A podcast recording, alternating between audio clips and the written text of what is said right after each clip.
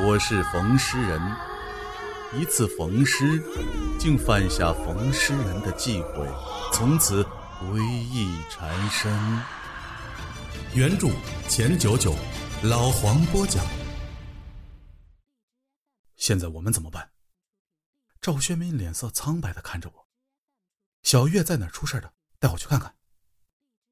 半个小时后，我和赵宣明来到了九江路。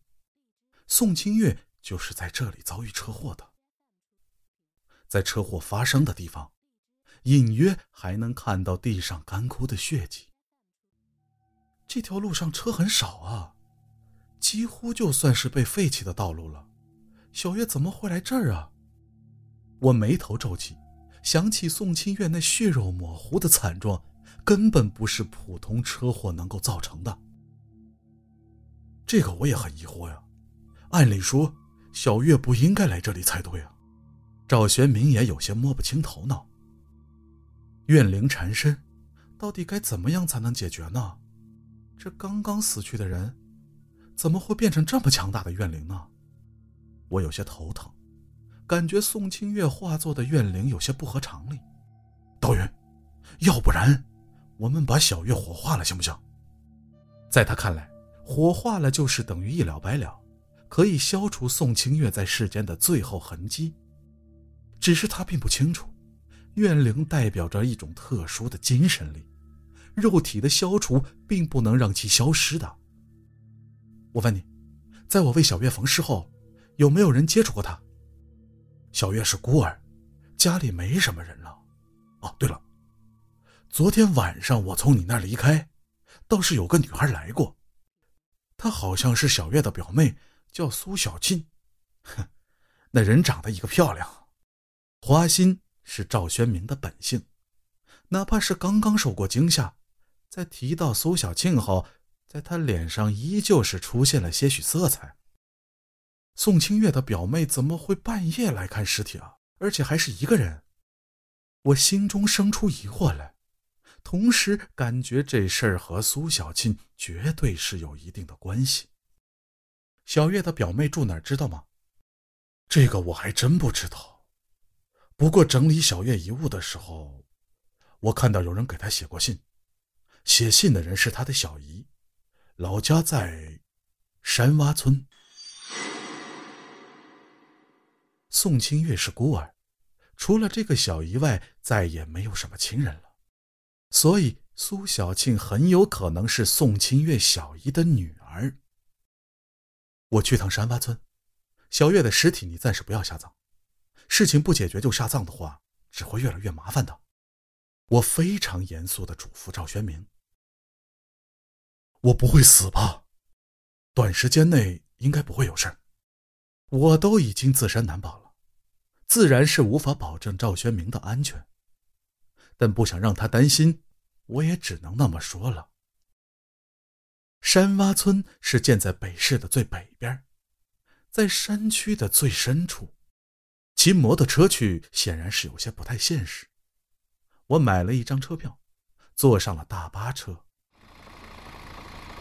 两个多小时后，大巴车到站，我从车上走了下来，看着眼前荒凉的大山景象，我背后似乎又开始有些冷意生出了。小兄弟，你要去山洼村呐？因为这里是大巴的终点站，所以除了我之外，大巴车上就只剩下司机一个人了。他看到我的目标啊，似乎是山洼村，脸上露出了欲言又止的模样。是啊，师傅，有什么问题吗？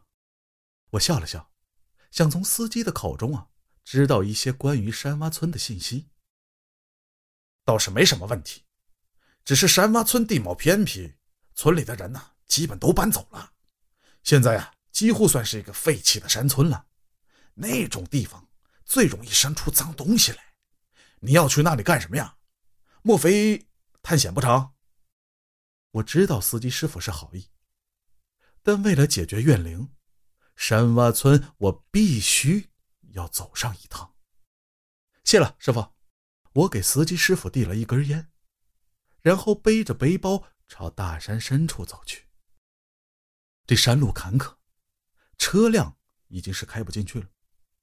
但这里距离山洼村还有小十里，按照我步行的速度来说，估计呀，还需要一个多小时才能抵达山洼村。这年头的娃娃呀，真是不知道什么叫敬畏。希望他不会出事吧。司机看着我的背影，无奈的摇了摇头，加油，驱动大巴车离开了终点站。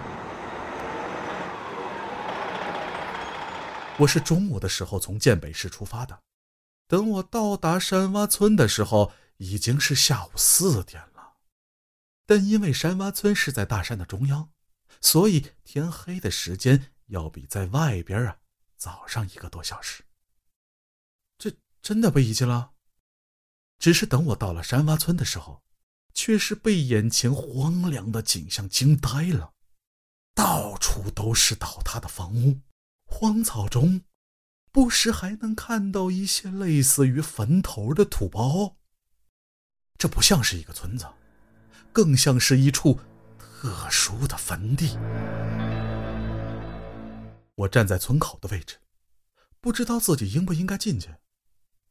但就在这个时候，几声乌鸦的叫声响了起来，我打了一个冷战，看到不远处的一棵大树上。有十几只的乌鸦整齐地站在树杈子上，现在正直高高的盯着我。在我的脖子上，又生出了密密麻麻的鸡皮疙瘩，汗毛也跟着竖了起来。小娃娃，你挡住我的路了！就在我呆愣的时候，在我身后突然响起了咳嗽的声音。我猛然回头，就看到了一位年迈的老头。老者看上去应该有七八十岁了，浑身皮肤生满了皱纹，双目也是浑浊无比，干瘦的身体像是缺少了血肉一般，看上去有些诡异。老人家，您是山洼村人？不过现在的太阳还没下山，这说明啊。这老者应该是个活人，在山洼村见到活人呢，这可让我松了一口气了。看来这个山村还没有被彻底的废掉。废话，你这娃娃应该不是我们山洼村的人吧？老头瞥了我一眼，拿出一根旱烟抽了起来。老人家，我是来找人的，苏小庆，您认识吗？我掏出一根烟，递给了他。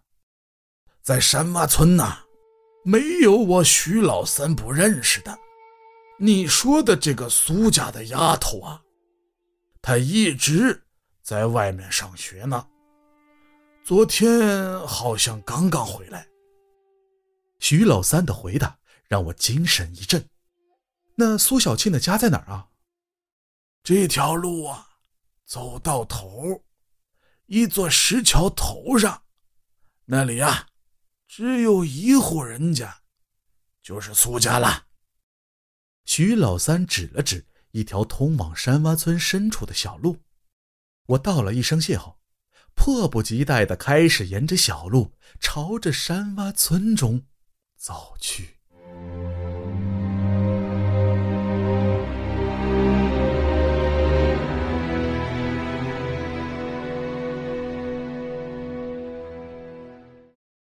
刚才您收听的是《山村逢尸匠》第五集。如果喜欢，请关注收藏。